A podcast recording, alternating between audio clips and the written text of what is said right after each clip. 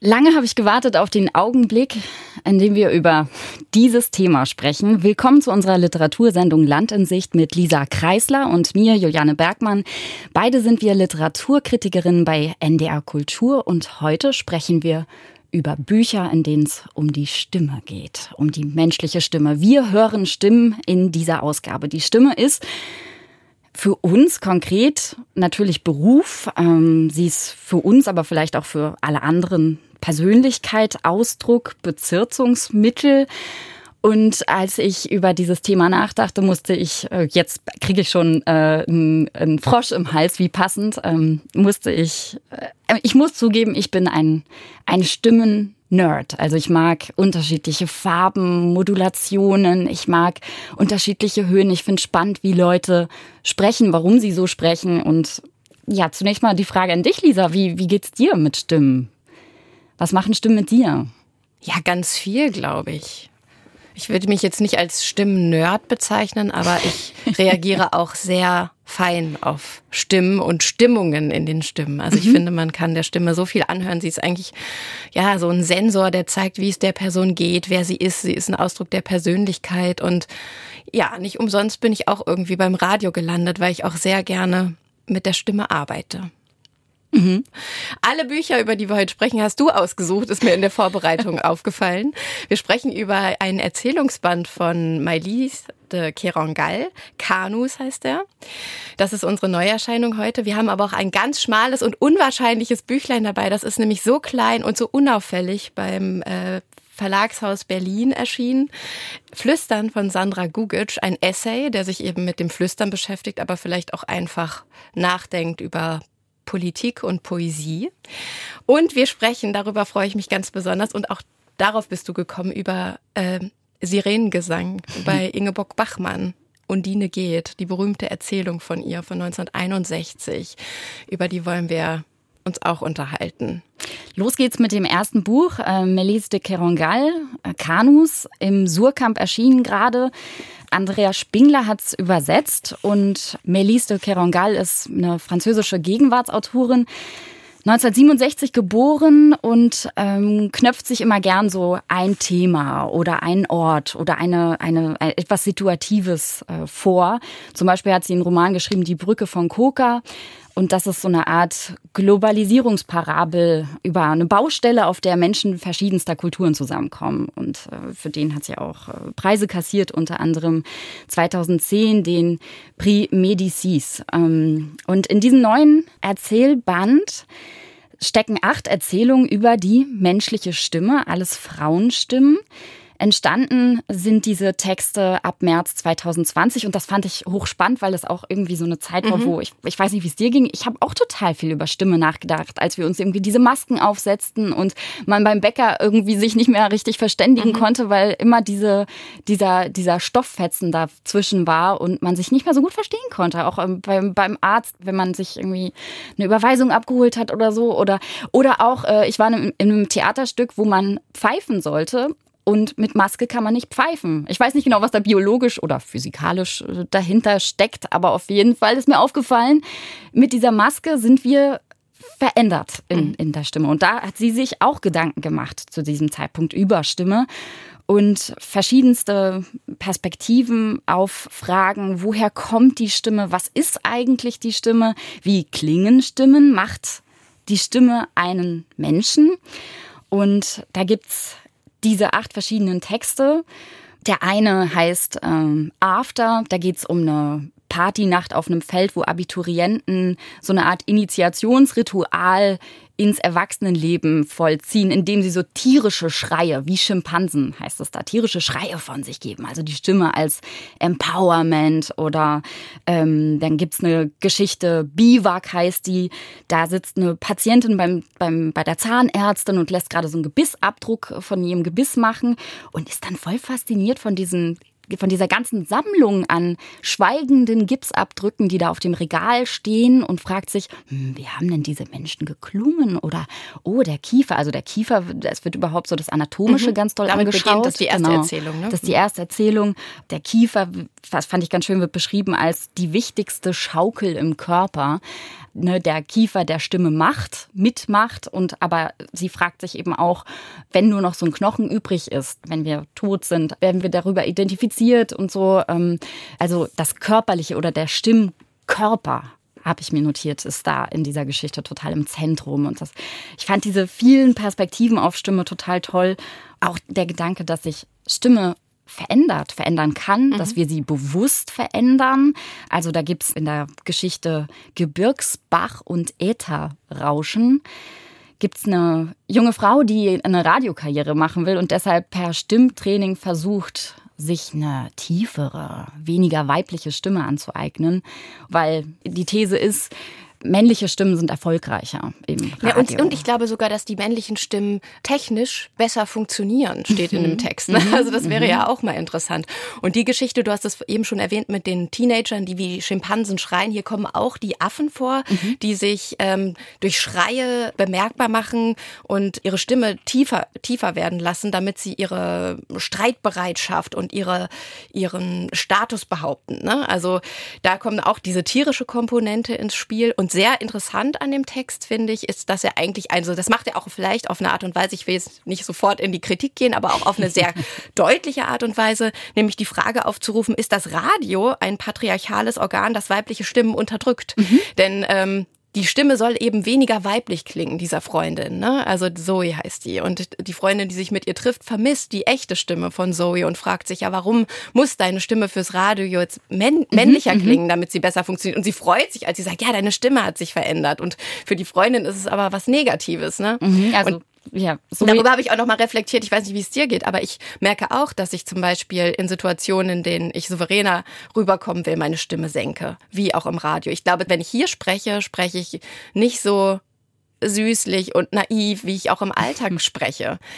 Und das ist doch irgendwas, ja, es hat mich schon sehr zum Nachdenken gebracht, irgendwie was, was Unheimliches, dass diese ganze äh, Weite der, der Höhen im Radio, ne, vielleicht im Gesang spielt es natürlich eine Rolle, da darf es auch vorkommen, aber im Sprechen ist die männliche Stimme das Vorbild. Und das, das ist eine These, ne? Das ist eine also These, aber Behauptung, die mh, die These also, dieses, dieses dieser Kurzgeschichte. Ist ja ein Text über Radiofrauen. Wir sind Radiofrauen. Also da habe ich, du sagst selber, du hast auch über deine Stimmbiografie nachgedacht. Also ich habe früher auf jeden Fall eine höhere Stimme gehabt. Aber ich habe zum Beispiel im Stimmtraining gelernt, dass also ich kann jetzt nur für mich sprechen, aber dass ich zwanghaft eine höhere Stimme haben wollte oder sie, sie un, unbewusst dieses Süßliche, dieses, dieses Hohe kreieren wollte. Und mir wurde immer beigebracht, dass ich die Stimme, die sich für mich natürlich anfühlt, äh, sprechen soll. Und das war eine viel tiefere als die, die ich damals, weiß ich nicht, vor zehn Jahren gesprochen habe. Hier wird es nun so ein bisschen als so, als so Masche oder als Erfolgsmodell ver, verkauft. Die Zoe, die nennt das ja so Vokalrevolution, was ich auch ein sehr cooles Wort finde.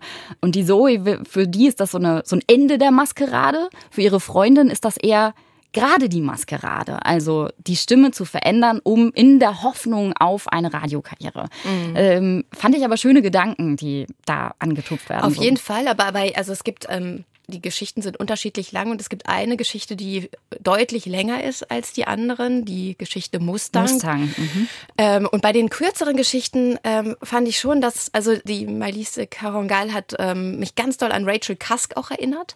Also dieses weibliche Erzählen, sehr tiefenpsychologisch, wo wirklich jeder Satz, das ist wie so eine Tiefenbohrung, ne, wo jeder Satz nochmal weiterschraubt und weitergeht. Sehr aufwendige und ungewöhnliche Bilder, die sie verwendet und das mit ganz viel Schwung und Eleganz Eleganz. Aber die Geschichten fand ich teilweise zu plakativ. Also zum Beispiel diese Geschichte, wo halt wirklich so ganz deutlich diese Frage in den Raum gestellt wird und dann ist sie auch schon vorbei. Also es ist ein sehr kurzer Text, ne? dieses Ätherrauschen, mhm, diese mhm. Geschichte. Und ein ähnliches Problem hatte ich bei einer anderen Radiogeschichte. Da geht es um die Schwestern Klang. Und, äh, die finde ich am besten. Oh Gott, wirklich? Ja. ja. und äh, wie, wie heißt sie denn nochmal? Nevermore. Nevermore. Nevermore, genau, genau, genau. Das ist eine junge Frau, die äh, bei zwei Klang Klangkünstlerinnen, die eben verschiedene Stimmen suchen und casten und dann mit verschiedenen Texten in Verbindung bringen im Studio und die aufnehmen. Für jeden Text eine Stimme. Eine Stimme suchen. Da äh, ist diese Leona heißt sie, glaube ich, deren Stimme als helles Kanu auf dunklem See abgespeichert wird. Also es ist sehr künstlerisch und ästhetisch, diese, dieses Projekt dieser beiden Künstlerinnen. Jetzt habe ich den Faden verloren. Worauf wollte ich denn eigentlich hinaus? Ach so, genau, dass es da um den Raben geht äh, von Edgar Allan Poe. Mhm. Das, das liest sie vor.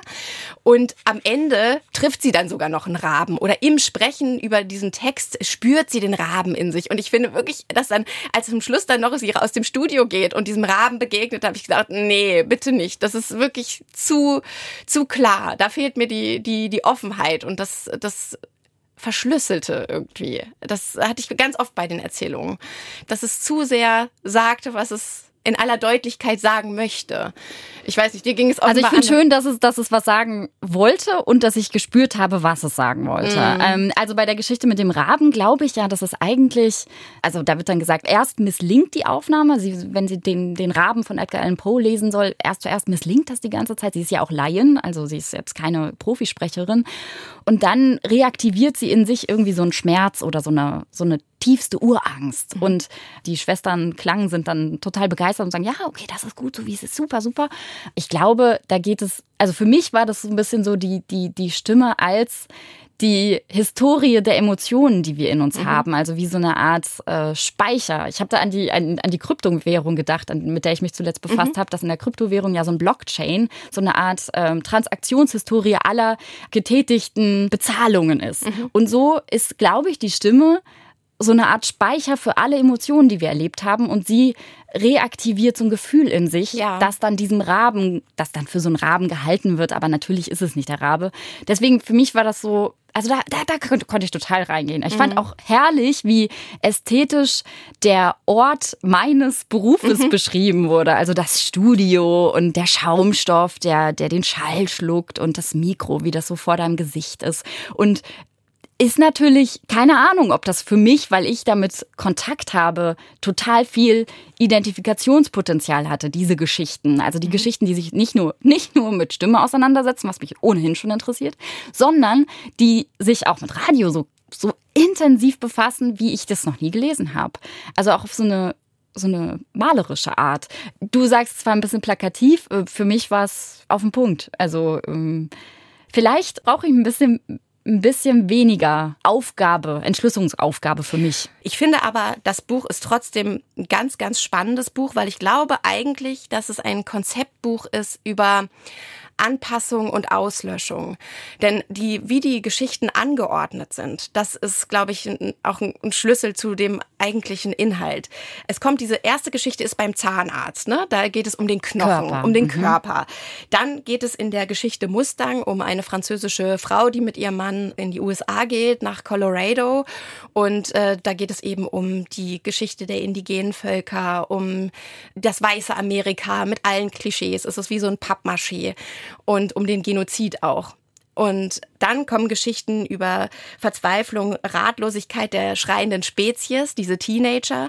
Und es geht immer wieder darum, es kommt immer wieder ein Kanu vor. In allen Geschichten kommt einmal ja, das Kanu vor. Ja, was ist damit los? Ja, was, was ist, ist damit los? Was ist das Kanu? Und die letzte Geschichte, um den Gedanken kurz zu Ende mhm. zu führen, da trifft eine Reporterin eine, eine alte Sioux, die Kontakt hat zu Außerirdischen oder UFOs gesehen hat. Also da ist diese Indianerin dann da als letzte Überlegene eines Volkes, eine ganz alte Frau.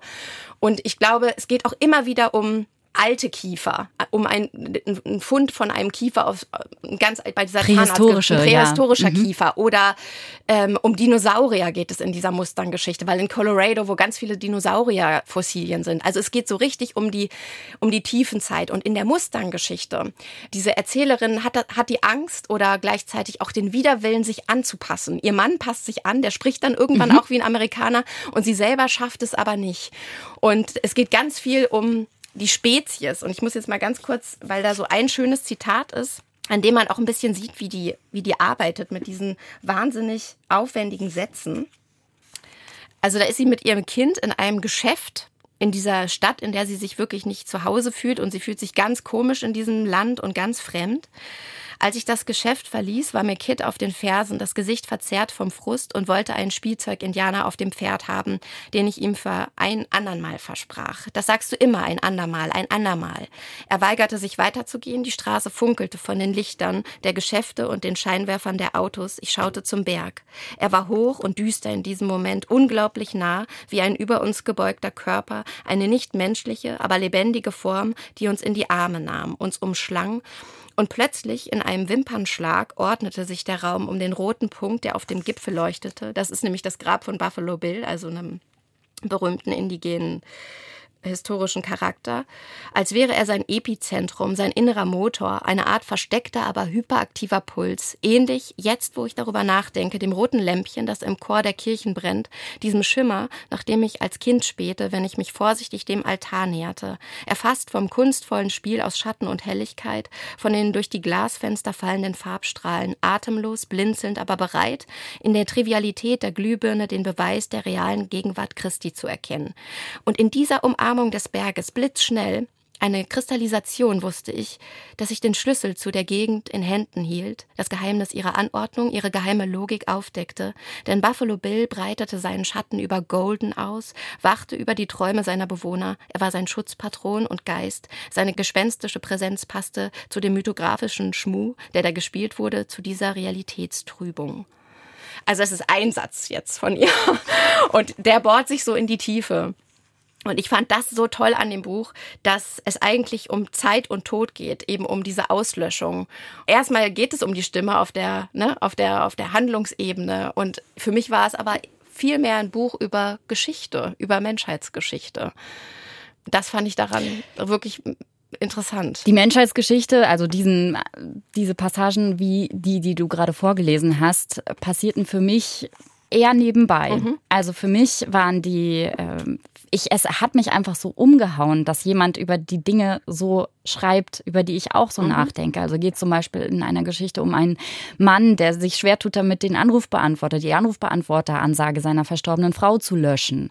Die Tochter sagt, Mensch, lösch das doch mal, ich halte das nicht mehr aus, das verletzt mich. Immer wenn ich dich anrufe, höre ich da meine Mutter in einer Gegenwart, in der sie eigentlich nicht mehr existiert und das schmerzt so doll. Und er sagt, ich möchte sie aber in dieser Gegenwart behalten. Das ist das einzige Audiodokument, das ich von meiner Frau habe und ich möchte, dass sie ihren Platz in meinem mhm. Leben behält. Und diesen, diesen Konflikt konnte ich total nachvollziehen und das sind auch Momente, ich glaube, die da wird jeder von uns mal in ähnliche Situationen kommen, die, dass man etwas festhalten will. Also gerade die Stimme als, als diese, ja, innere Landschaft von einem Menschen. Also in dem Mustang-Text, wo der Mann seine Stimme anpasst, der Franzose in Amerika seine Stimme den Amerikanern anpasst, da sagt sie zuvor über seine Stimme, sie ist mir vertrauter als mein Land. Diese Stimme, sie ist meine Landschaft. Mhm. Also, dass so die, die Stimme so eine totale Identifikation und Persönlichkeit mhm. und auch so ein Synchronisieren mit, mit meinem Ich und mit dem Du und dem Ganzen, was wir sind, mhm. also so unser Ausdruck und der Körper und es kommt aus unserer Tiefe und es erzählt alles, was wir schon erlebt haben, irgendwie mit, wenn wir ein Wort sagen. Mhm. Und das hat mich total. Ja, ja, umgehauen. das ist total schön, dass du das sagst, weil es ist, ich glaube, es geht um eine Interaktion von Stimme und Landschaft. Ja. Oder mhm, Stimme und mhm, Terrain. Ja. Also, ne, das mit diesem, mit diesem Kiefer, mit diesem körperlichen. Es ist ja auch die Frage, ich, ich weiß gar nicht, in einer Erzählung steht, glaube ich, auch im Zusammenhang mit der Stimme, dass es ein körperlicher ein, ein körperlicher Ton ist, etwas Körperliches. Mhm. Und das ist auch eine interessante Frage, weil sie ist ja beides. Natürlich wird sie im Körper produziert, aber sie ist halt nicht haptisch. Ne? Sie ist halt wie ein, ein leichter Vogel, so heißt die eine Erzählung über die, die Mutter, die gestorben ist und wo die Stimme immer noch da ist. Und diese, diese Ambivalenz zwischen Körper und ätherischem Raum, das äh, und Zeit. Also das, das ist total spannend, wie sie das arrangiert in den Texten. Und die Geschichten lesen sich ja total leicht und mhm. ähm, psychologisch. Also sie sind mir manchmal so ein bisschen zu psychologisch, das habe ich ja schon angedeutet. Ne? Auch diese Amerika-Geschichte, wo dann noch so eine Fehlgeburt irgendwie als Auslöser für das Weggehen aus Frankreich ja noch rangestellt wird. Aber es geht natürlich auch sehr, das ist vielleicht auch noch ein Aspekt, du hast es am Anfang gesagt, es sind alles weibliche Perspektiven. Und es geht, glaube ich, auch sehr um das weibliche Denken ne, in, dem, in diesen Texten. Also um ein wirklich ein Denken, das, das Umwege macht. Und ähm, da finde ich sie dann manchmal doch zu nah an dieser konzisen männlichen Erzählweise. Das fand ich ein bisschen Widerspruch. mir haben diese Texte total gut gefallen. Ich fand, die waren so, so situativ, so nah, so direkt, so trotzdem auch eben so mit, mit so einem mit so einer Schönheit und so einem Glanz. Und für mich gab es da tausend Andockpunkte. Ich habe aber keine Ahnung, ob es wirklich vielleicht auch daran liegt, dass ich eben im, im Stimmberuf arbeite oder mich Stimme mich ohnehin so umhaut. Mhm. Also äh, Melisse de Kerangal, ich bin ein Fan. Okay, ja, ich fand vor allem das mit den Dinosauriern sehr schön. Es gibt nämlich noch eine zweite Theorie, wie die Dinosaurier ausgestorben sind, nämlich nicht durch diesen Einschlag des Meteoriten und dem Staub, der aufgewirbelt wurde, sondern weil ihre Körper zu groß und zu schwer geworden sind. Das fand ich auch so super. Und ich glaube, diese ganzen Figuren haben halt Angst, dass es geht um die Spezies Mensch, dass wir irgendwie zu behäbig und alles ist ja so komplex geworden und unsere Körper sind vielleicht irgendwann einfach gar nicht mehr tauglich. Also es gab schon so eine Analogie zwischen Dinosauriern und Menschen. Und das hat mich an dem Buch Du liest das ganz anders als ich. Ja, das sind so diese Geschichten, die ich so am Rand mitgenommen habe. Aber für mich. Nee, das, da, das war für mich der Kern. Aber ist doch, das ist doch herrlich. Ich habe eine Musik mitgebracht, Ach, die den äh, Stimmeinsatz äh, in all ihrer Varianz vielleicht abbildet, so könnte man es nennen. Björk, It's Oh So Quiet, eine Interpretation von einem deutschen äh, Stück, nämlich Und jetzt ist es still von Horst Winter aus dem Jahr 1948 und wir hören jetzt Björk.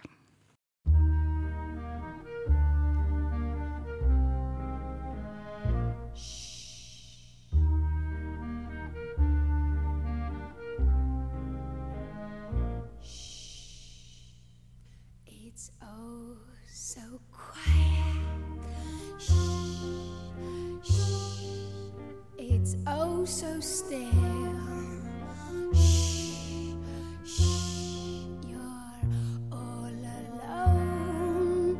Shh, shh, and so peaceful until you fall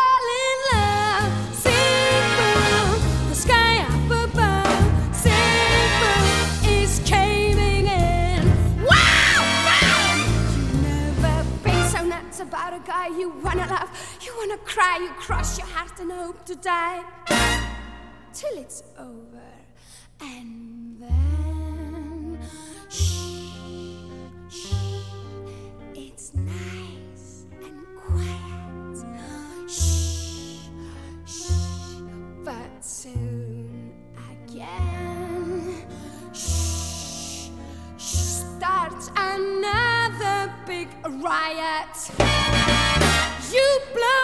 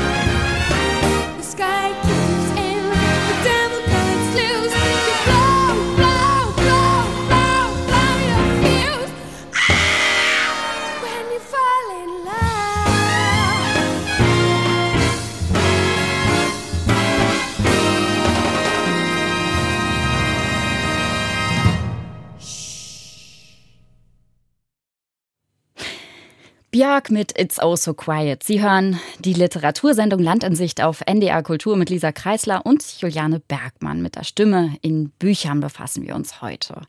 Und so wie Björk gerade geflüstert hat, ähm, so müssen wir auch einsteigen in unseren nächsten Text. Sandra Gugic, Essay Flüstern. Sandra Gugic ist äh, österreichische Autorin, 1976 geboren. Ihre Eltern sind in den 70ern aus Serbien emigriert, im heutigen Serbien. Sie studierte Sprachkunst an der Universität für angewandte Kunst in Wien und sie studierte am Deutschen Literaturinstitut Leipzig. Sie lebt in Tel Aviv Jaffa und kurz vor dem Schreiben des Essays ist sie dorthin gezogen und das ist so ein bisschen die Grundlage Aussage des Textes, dass sie eben noch keine, keine Sprache hat. Also dass sie eben in einem fremden Land und da die Sprache noch nicht spricht und eher die schweigende Beobachterin ist. Genau, und der Ortswechsel geht mit so, einem, so einer Art Sprach- oder Stimmverlust mhm, mhm, einher. Und dann beginnt sie eigentlich ein sehr freies Losschreiten ohne Ziel, also sehr assoziativ, ehrlich denkend über das Flüstern es gibt die stille Post, es gibt das Flüstern der Mitwissenschaft. Also es werden wirklich sehr viele unterschiedliche Dinge zusammengeholt der Mitwissenschaft im Nationalsozialismus. Es gibt leise erzählte Texte. Es gibt das äh, Flüstern ihres Kindes, was die besten poetischen Sätze zu ihr sagen kann am Rande des Spielplatzes, wenn es flüstert, keiner weiß, dass wir hier sind. Und es ist ein Text, der übers Schreiben nachdenkt und um die Verquickung von Schreiben und politischem Handeln, glaube ich. Denn sie beginnt ja auch mit einem Zitat Zitat von Tracy Chapman. Don't you know, talking about a revolution, it sounds like a whisper. Und mit diesem sehr sanften, eingängigen Zitat fängt sie an. Sie kommt dann aber auch zu Pussy Riot-Aktivistinnen im Gefängnis in Sibirien, die sich Gedichte auf Körperteile schreiben, weil sie wenig Platz einnehmen, aber in ihrer Uneindeutigkeit ganz viel Raum beanspruchen und ganz viel Revolution in sich tragen. Es ist aber natürlich auch eine Auseinandersetzung mit dem eigenen Schreiben. Also sie, sie stellt eben auch die Frage, warum sind zum Beispiel leise erzählte Texte immer ist das ein schwächeres Konzept fürs Schreiben? Oder warum sucht Wittgenstein nach einer Ganzheit? Warum suchen wir nicht nach Unvollständigkeit und chaotischem Denken und feiern diese Unvollständigkeit? Also es ist sehr viel Bewegung drin. Sie arbeitet mit wunderschönen Zitaten. Also ein, ein Buchtitel fand ich schon so schön von Anna Haag. Die hat Tagebuch geschrieben und eben ganz viel nachgedacht über diese Mitwisserschaft während des Nationalsozialismus. Und das Tagebuch wurde erst 2021 dann in äh, vollständig vollständiger Länge veröffentlicht, auch wahnsinnig spät. Und das hat so einen schönen Titel, das heißt, Denken ist heute überhaupt nicht mehr in Mode.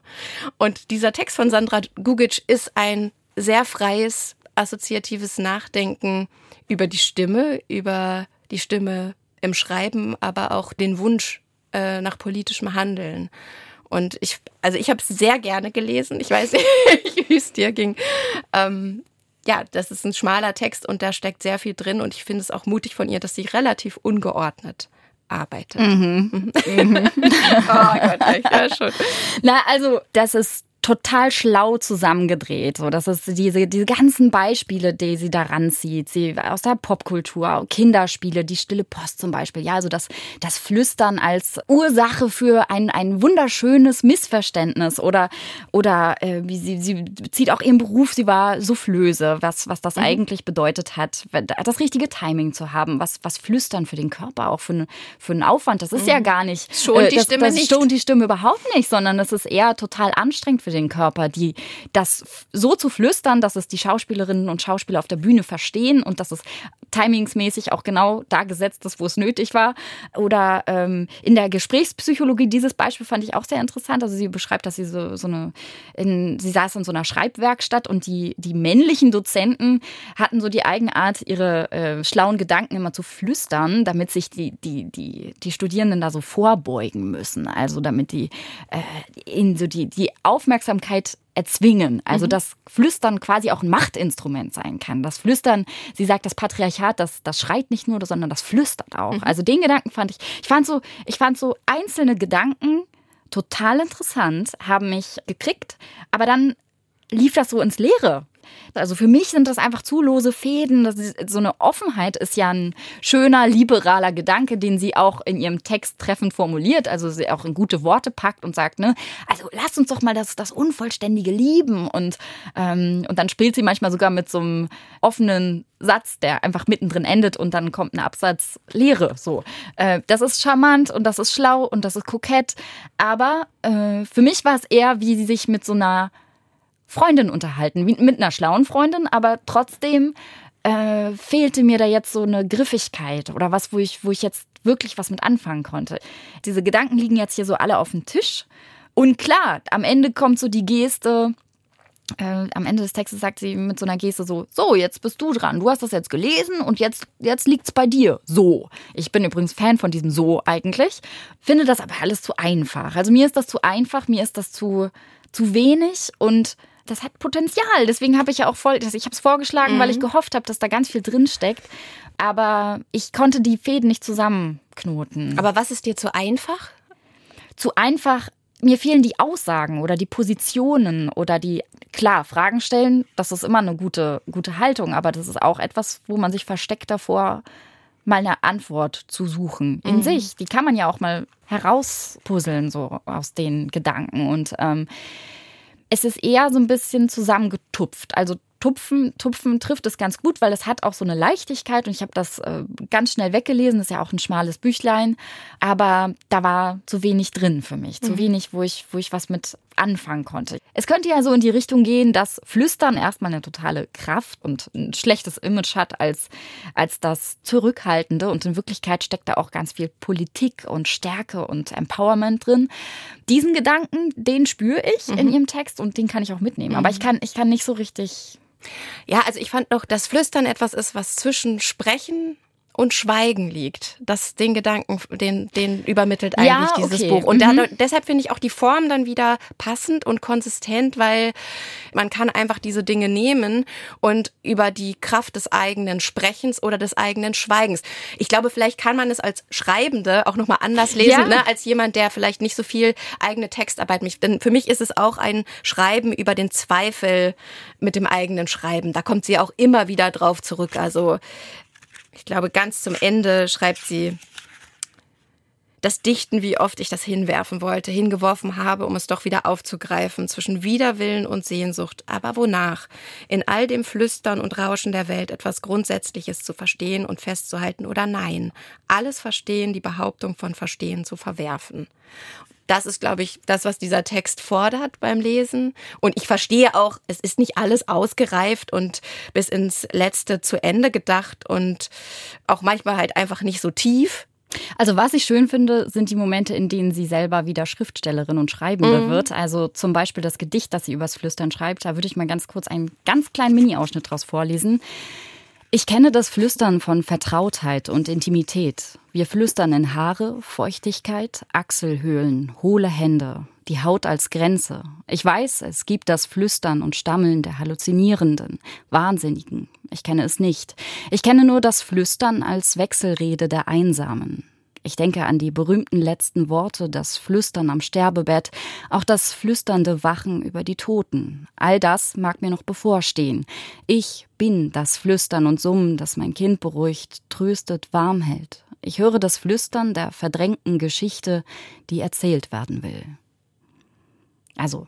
Ja, das war das Einzige, was ich gar nicht mochte in dem Text. Was? ja. Ich mag, das mochte ich total gerne. Ja. Ich dachte, oh Mann, nee, ich, von der Dame muss ich Gedichte lesen. Ja, das mochte ich total. Nein, ich fand dann eher schön, wie sie zum Beispiel das Abendlied äh, über das Abendlied Was ist denn heute los, Lisa? Hat. Seht ihr den Mond dort stehen? Er ist nur halb zu sehen und ist doch rund und schön. So sind wohl manche Sachen, die wir getrost belachen, weil unsere Augen sie nicht sehen. Und das ist das Flüstern. Also ich finde, wie sie, wie sie die Zitate aneinander zu, zusammenbringt und mit ihren eigenen Gedanken vertaut.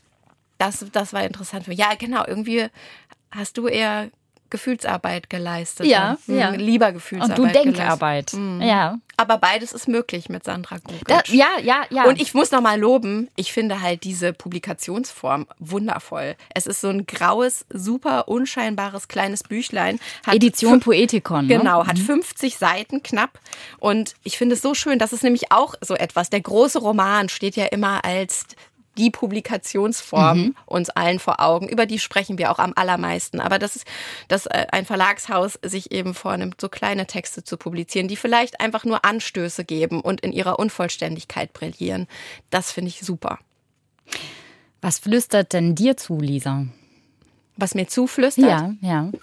Ja, ich habe hab darüber nachgedacht, über den Unterschied zwischen der Stimme, mit der ich schreibe, und die Stimme, die ich beim Schreiben höre. Mhm. Das sind halt unterschiedliche Stimmen. Und dann habe ich gedacht, ob das überhaupt eine Stimme ist oder ob es nicht in Wirklichkeit Bilder sind. Und die, mit der du liest, ist dann auch nochmal eine andere, oder? Also die, die schreibt, die. Die schreibt, die liest. Ja, ich, ich glaube, ich war jetzt eher in der, in der Produktions. im Produktionsblick. Und da ist mir aufgefallen, ich habe da beim Spazierengehen drüber nachgedacht, dass ich gar nicht Worte höre und auch keine Stimme, sondern dass ich eher wirklich Bilder habe. Also ich bin gar nicht so im Ohr beim Schreiben. Ich bin viel mehr in den Augen und Gerüchen vielleicht sogar noch. Aber das, das, äh, die Stimme spielt eigentlich gar nicht so eine große Rolle für mein Schreiben. Das war eher interessant. Ich habe vor allem immer Wind und Bewegung, Landschaft, Gesichter im Kopf. Und beim Schreiben verwandelt sich das dann irgendwie in Sprache, in die Stimme. Ja, das ist auch nochmal interessant.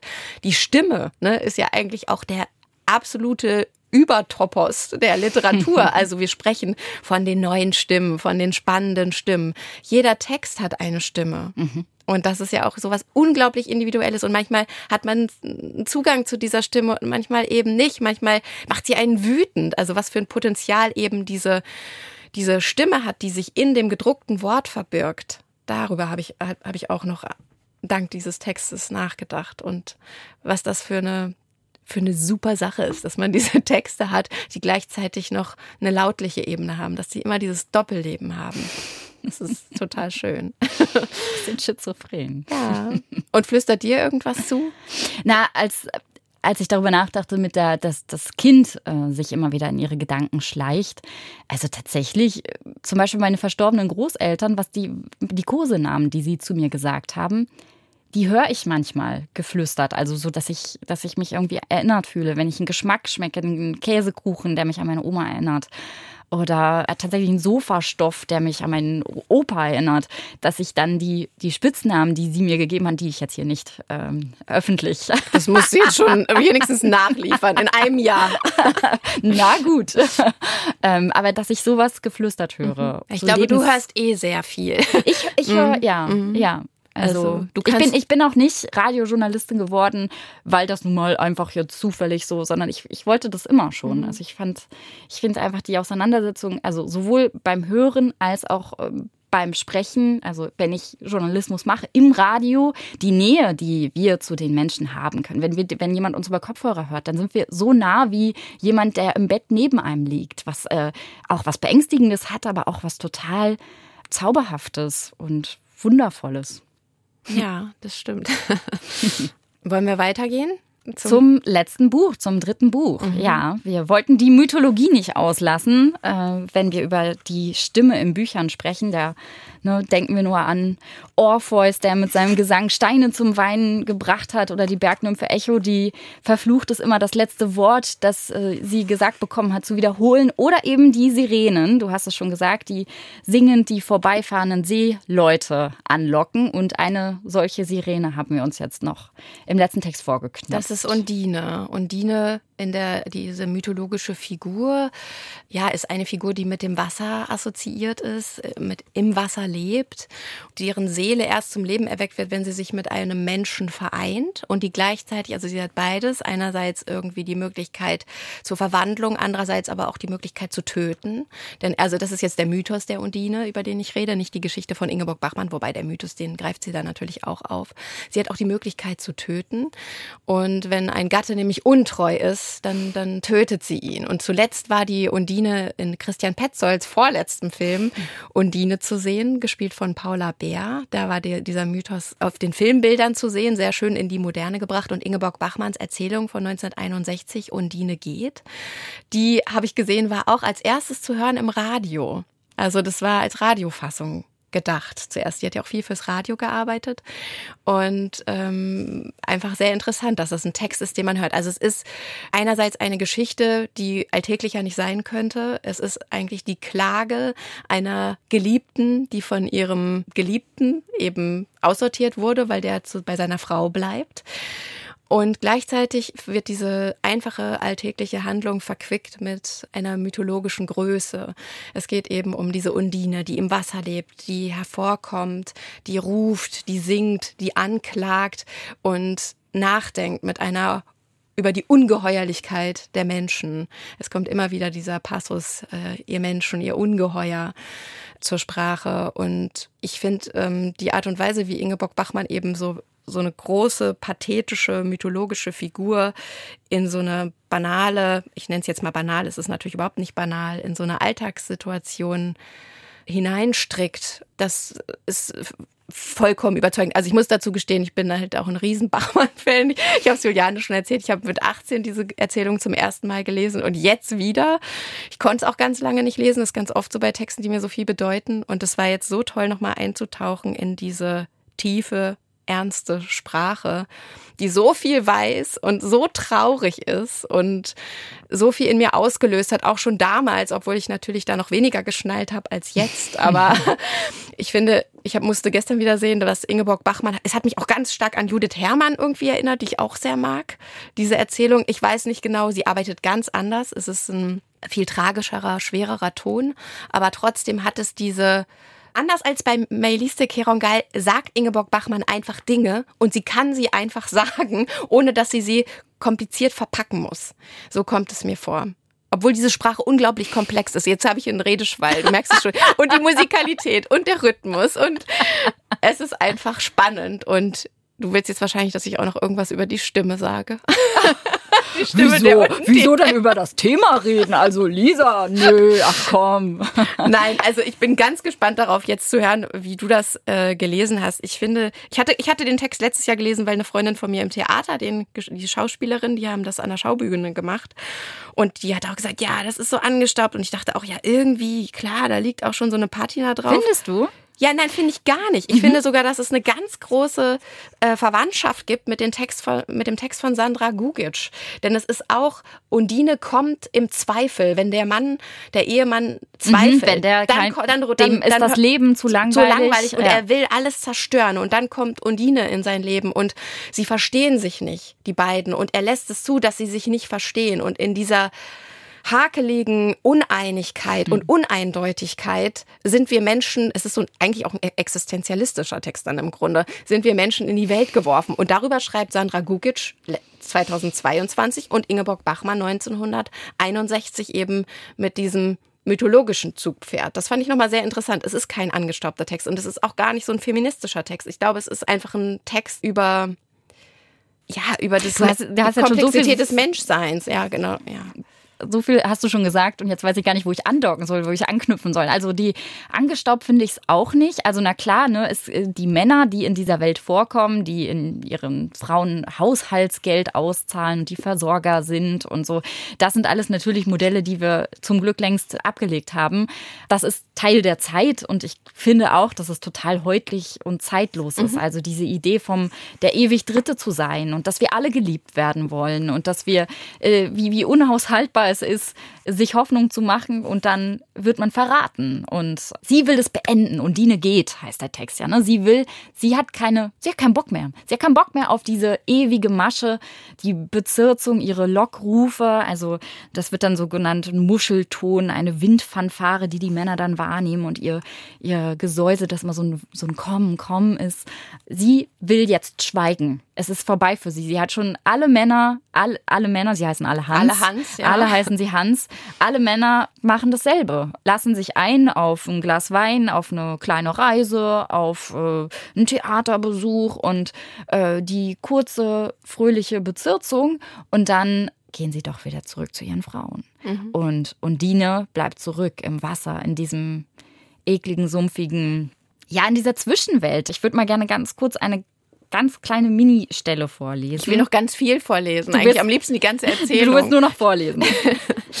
also, ähm, Undine, sie sagt, ich habe keine Kinder von euch, weil ich keine Fragen gekannt habe, keine Forderung, keine Vorsicht, Absicht, keine Zukunft und nicht wusste, wie man Platz nimmt in einem anderen Leben. Ich habe keinen Unterhalt gebraucht, keine Beteuerung und Versicherung, nur Luft. Nachtluft, Küstenluft, Grenzluft und immer wieder Atem holen zu können für neue Worte, neue Küsse, für ein unaufhörliches Geständnis. Ja, ja. Wenn das Geständnis abgelegt war, war ich verurteilt zu lieben. Wenn ich eines Tages freikam aus der Liebe, musste ich zurück ins Wasser gehen, in dieses Element, in dem niemand sich ein Nest baut, sich ein Dach aufzieht, über Balken sich bedeckt mit einer Plane, nirgendwo sein, nirgendwo bleiben. Ja, die, die Unausweichlichkeit der Einsamkeit. Ja, darum geht es ganz viel, um diese Einsamkeit. Also ich habe ja auch noch was. Geh tot und steh still Zeit. Das Motiv taucht auch immer wieder auf. Also es ist ganz sicher in seiner Motivik so wunderschön und immer so unregelmäßig und trotzdem ist alles irgendwie am richtigen Fleck.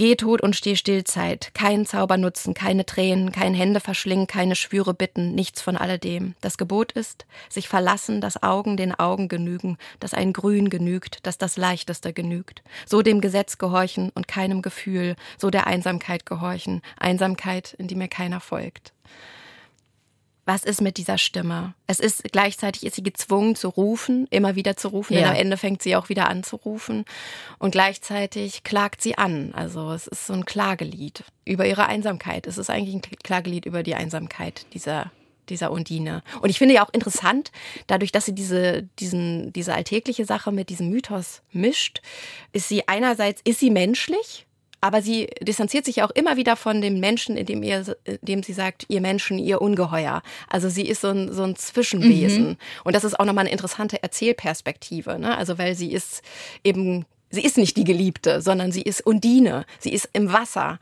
Das zeigt wieder, wie, wie wichtig es ist, eben zu abstrahieren in der Literatur.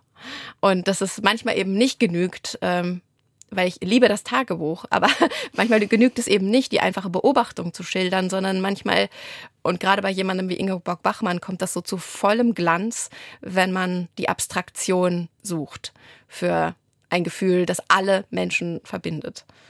Also Ingeborg Bachmann ist einfach Fandest echt auch groß. gut? Ja, ja, ganz groß. Also so groß, dass es, dass es mir fast schon ein bisschen Ehrfurcht gemacht hat, wie wir uns da jetzt rantasten sollen. Da steckt so viel drin und äh, jeder Satz, da macht sich eine ganze Welt auf hinter und ja, ein ganz schöner Kracher. Du hast die anderen Erzählungen ja auch alle gelesen. Ne? Ich habe ich hab gestern auch noch mal reingeguckt in der Ein Schritt nach Gomorra. Wie ging es dir mit, diesen, mit diesem, diesem gesamten Erzählwerk? Das war jetzt, das war das erste Mal, dass du die Erzählung gelesen ja, hast. Ne? Ja, mhm. also mit dem gesamten Erzählwerk ging es mir so, dass ich das Gefühl hatte, die ersten sechs Texte bilden sozusagen das Fundament für dieses Finale ja, um wirklich? Dine geht. Mhm. Also die ersten sechs Texte zeigen, wo wir die definieren die Atmosphäre, die Zeit, die Moralvorstellungen, die Konventionen. Die Kinder sind visionslos, angstvoll, die Ehen sind schrecklich, ähm, die, die, die Eltern sind verzweifelt, dass das Böse im Menschen, natürlich ist alles unter dem Nachhall des Krieges, ja. die Eltern sind alle hoffnungslos, das, das, das Elend geht immer weiter, das Böse wird sich immer weiter, weiter fortsetzen und äh, wächst sogar meinem eigenen Kind. Und das ist alles so trostlos und tragisch. Und darauf aufbauend ist also dieses Fundament, das es schafft für diesen letzten Text, ähm, um zu verstehen, ah ja, okay, da sind wir jetzt. Und da will Ingeborg Bachmann uns haben. Und mhm. dann lesen wir von dieser Undine, die mhm. gehen will. Ja, es ist, es ist so unglaublich traurig. Es gibt einfach kein Zusammenkommen. Ne? Und hier ist auch ihre Stimme, die Stimme von Ingeborg Bachmann, ist halt wie so eine wie so ein Ruf, wie so ein Ruf nach Frieden vielleicht, ne? Weil diese Nachkriegszeit, das, das weiß man ja auch, dass sie in diesen ganzen Konflikten war mit Paul Celan und diese Liebesbeziehung, sie auch als unglaublich talentierte junge Frau wahnsinnige Probleme hatte im Literaturbetrieb und dieser schreckliche Tod, sie ist ja im Bett verbrannt und ist dann mehrere, also mehrere Tage später dann verstorben oder Wochen sogar. Also sie war ganz lange mit diesen schlimmen Brandverletzungen noch am Leben und ich finde, diese, diese Stimme, das spürt man so richtig, die, die hat diese Hoffnung gar nicht, dass es irgendwie friedlich und das Liebe möglich ist. Und das, also das war, es war schwer, das jetzt auch nochmal zu lesen, auch in dieser Zeit, ne, in der der Krieg wieder so mhm. präsent ist. Aber unbedingt empfehlenswert. Also da kann man immer hingehen zu Ingeborg Bachmann. Auch ja. die Gedichte sind wirklich schön, auch wenn es schwer ist. Also ja.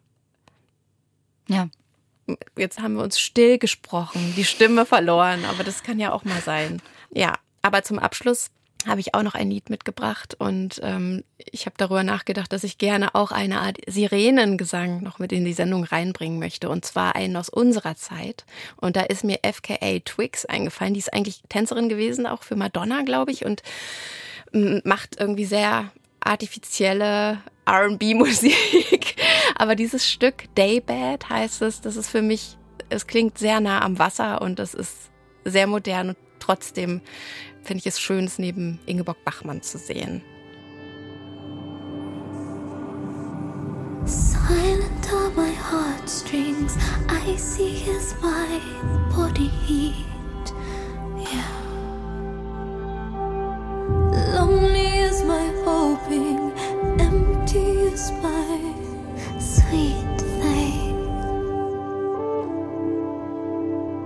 Aching is my laughter, busy is my posture.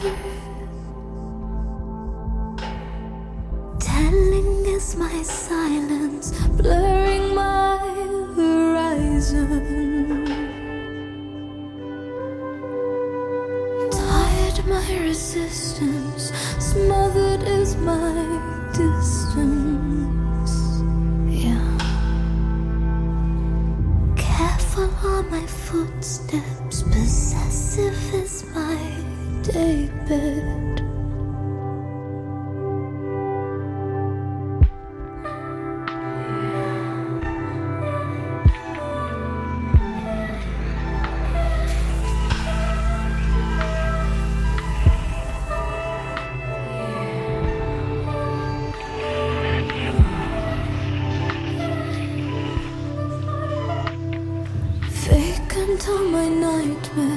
rest becomes my nowhere.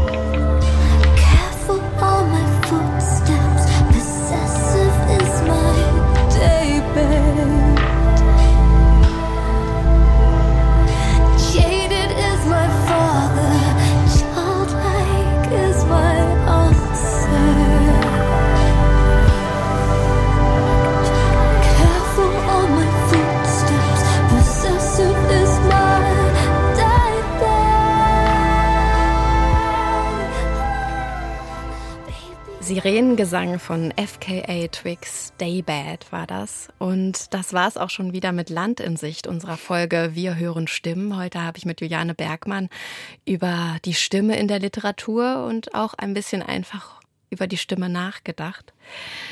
Und wie immer gibt es diese Folge zu hören auch in der ARD-Audiothek und bei uns im Netz unter ndr.de-landinsicht. Und äh, die nächste Folge gibt es dann im Juni. Worum geht's? Worum geht's? Ich treffe mich mit Alexander Soloch. Das Thema ist noch nicht so ganz gefasst. Also im Moment heißt es Eleganz.